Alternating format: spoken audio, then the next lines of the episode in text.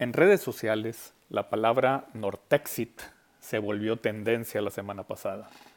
Seguramente, igual que yo, usted recibió memes con la imagen de un mapa de la República Mexicana dividida en dos, con una región al norte separada del país con el nombre de Nortexit.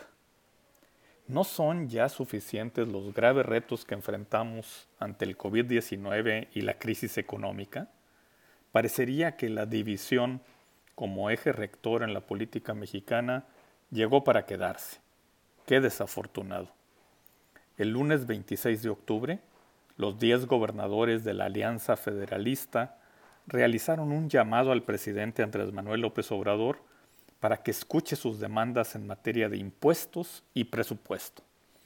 Los mandatarios de Nuevo León, Coahuila, Tamaulipas, Durango, Michoacán, Jalisco, Colima, Chihuahua, Guanajuato y Aguascalientes, pidieron también al Ejecutivo Federal que deje de centralizar las decisiones del país. En un acto que no tiene precedentes, gobernadores, empresarios, organizaciones de la sociedad civil en 10 estados se manifestaron simultáneamente para reclamar a la Federación mayor presupuesto para las necesidades estatales. Estamos aquí para mandar un mensaje contundente de que no estamos dispuestos a tolerar más abusos de la federación.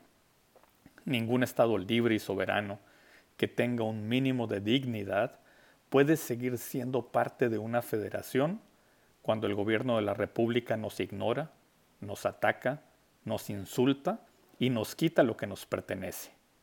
Eso dijo el gobernador de Jalisco. El gobernador de Nuevo León exigió respeto para el Estado por todo lo que hemos aportado a la federación. Llamó a terminar con el centralismo del gobierno federal, reiteró que se debe modificar el pacto federal y amagó que si no hay una respuesta del Ejecutivo Federal, habrá un rompimiento con los estados. El presidente Andrés Manuel López Obrador desestimó el conflicto al considerar que tiene tintes electorales y dijo, Estamos en temporada de elecciones y entonces se están agrupando los mandatarios de la Alianza Federalista en contra nuestra, pensando que así van a tener votos. No les debemos nada y se entregan todos los recursos que por, ley, les corresponden. Y si tienen pruebas de que no se les han entregado los recursos, que las muestren. Les diría que hasta nos deben si hacemos cuentas. El presidente llamó a los gobernadores a consultar a los ciudadanos de sus estados y les dijo, si tienen vocación democrática, tendrían que preguntarles a los ciudadanos de los estados que gobiernan. Les recomendaría que apliquen el mandar obedeciendo. El conflicto siguió. Los mandatarios estatales le tomaron la palabra al presidente y anunciaron que buscarán consultar a los ciudadanos para tomar la decisión de romper o no relaciones con la federación. El gobernador de Tamaulipas anunció que se va a hacer un sondeo muy amplio en los diferentes sectores productivos para valorar cuál va a ser el futuro de la relación con un gobierno central que no ha querido entender que quien forma esta república son los estados. El gobernador de Coahuila dijo, le tomamos la palabra, haremos una consulta para saber si los ciudadanos quieren que Coahuila se salga del pacto fiscal y que pueda recuperar los recursos que pone generosamente la nación. Los gobernadores de Nuevo León y de Aguascalientes se pronunciaron en el mismo sentido de aplicar una consulta ciudadana e incluso colocaron en sus cuentas de Twitter encuestas sobre el tema. El gobernador de Chihuahua dijo que está listo para una batalla política ilegal contra el gobierno federal. El conflicto entre los estados y el gobierno federal no es menor y puede escalar. Podría sumarse a otros movimientos separatistas y salirse de control, particularmente si consideramos el conflicto que se desatará en Estados Unidos. Después de la elección del martes, Estados Unidos quedará profundamente dividido y eso tendrá un impacto en las relaciones con México. En algunos círculos académicos y militares de Estados Unidos existe la percepción de que la oleada constante de migrantes que siguen llegando a Estados Unidos representa un peligro para ese país Incluso se considera que las tensiones que se generan en la zona fronteriza y el desarrollo de una cultura distinta podrían provocar un movimiento separatista. Desde principios de la década de 1980, un editor del Washington Post definió la región que va desde el sur de California hasta Texas como Mexamérica. En su libro Las nueve naciones de Norteamérica, Joel Garreau señaló que el área que iría de Los Ángeles a Houston se caracterizaba por un crecimiento explosivo en donde la escasez de los recursos naturales contrastaba con su desarrollo acelerado. En 2003, Victor Davis Hanson publicó un libro titulado Mexifornia, A State of Becoming. Profesor de estudios clásicos de la Universidad Estatal de California en Fresno, miembro de la Hoover Institution, agricultor y californiano de quinta generación de origen europeo, en su obra analiza la transformación del Estado durante las últimas cinco décadas en Mexifornia, un espacio con una cultura propia.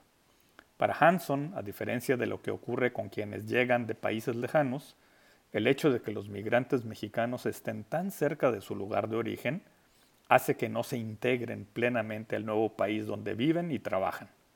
El cordón umbilical con México produce una cultura regional única, que no es ni mexicana ni estadounidense. Estos mismos argumentos son los que utilizó Samuel Huntington para alzar la voz de alarma sobre el peligro que corre Estados Unidos de convertirse en un país dividido en dos pueblos, dos idiomas y dos culturas. En un artículo publicado en la revista Foreign Policy y en su libro ¿Quiénes somos?, el autor del choque de las civilizaciones parte de la misma base. Debido a la proximidad de su país, los migrantes mexicanos siguen hablando español y no tienen la disposición para integrarse plenamente a la cultura anglosajona. En su opinión, la reconquista del suroeste de los Estados Unidos por parte de los migrantes mexicanos está en plena marcha. Cita al profesor Charles Trujillo de la Universidad de Nuevo México, quien considera que para el año 2080 los estados del sur de Estados Unidos y los del norte de México podrían formar un nuevo país, la República del Norte. La visión de la frontera como centro de una nueva cultura transnacional se ha discutido en círculos militares de Estados Unidos. En septiembre de 2002, Military Review presentó un estudio sobre las posibilidades de un movimiento irredentista en Mexamérica. Según los autores Mark de Socio y Christian Allen, dos académicos de las universidades de Cincinnati y Georgia respectivamente, la región fronteriza está sujeta a profundas tensiones por dos razones. Primero, Mientras las barreras al comercio desaparecieron con el Tratado de Libre Comercio de América del Norte, los obstáculos para prevenir el flujo ilegal de migrantes y drogas siguen creciendo. Segundo, la integración económica y social de la zona está produciendo una nación fronteriza.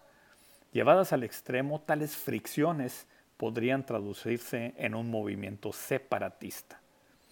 Este tipo de análisis puede tener resonancia en estados como Texas, que tiene un sentido de identidad prácticamente nacional.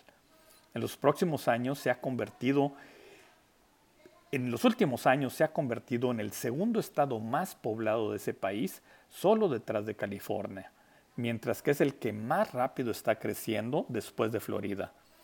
Con un nivel de población de origen latino que supera el 38%, en Texas confluyen todos los retos de la agenda bilateral entre México y Estados Unidos.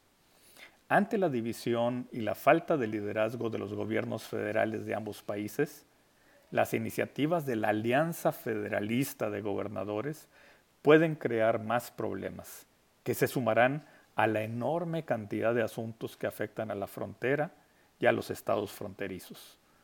No es la primera vez que Nuevo León, Coahuila y Tamaulipas, junto con Texas, contemplan las ventajas de una relación más estrecha. La primera fue en 1840, cuando crearon la efímera República del Río Grande.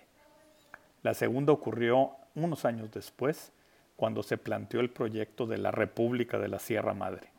Ninguno de los dos experimentos mejoró la calidad de vida de los mexicanos. Ojalá que la colaboración prevalezca y el espíritu separatista se disipe.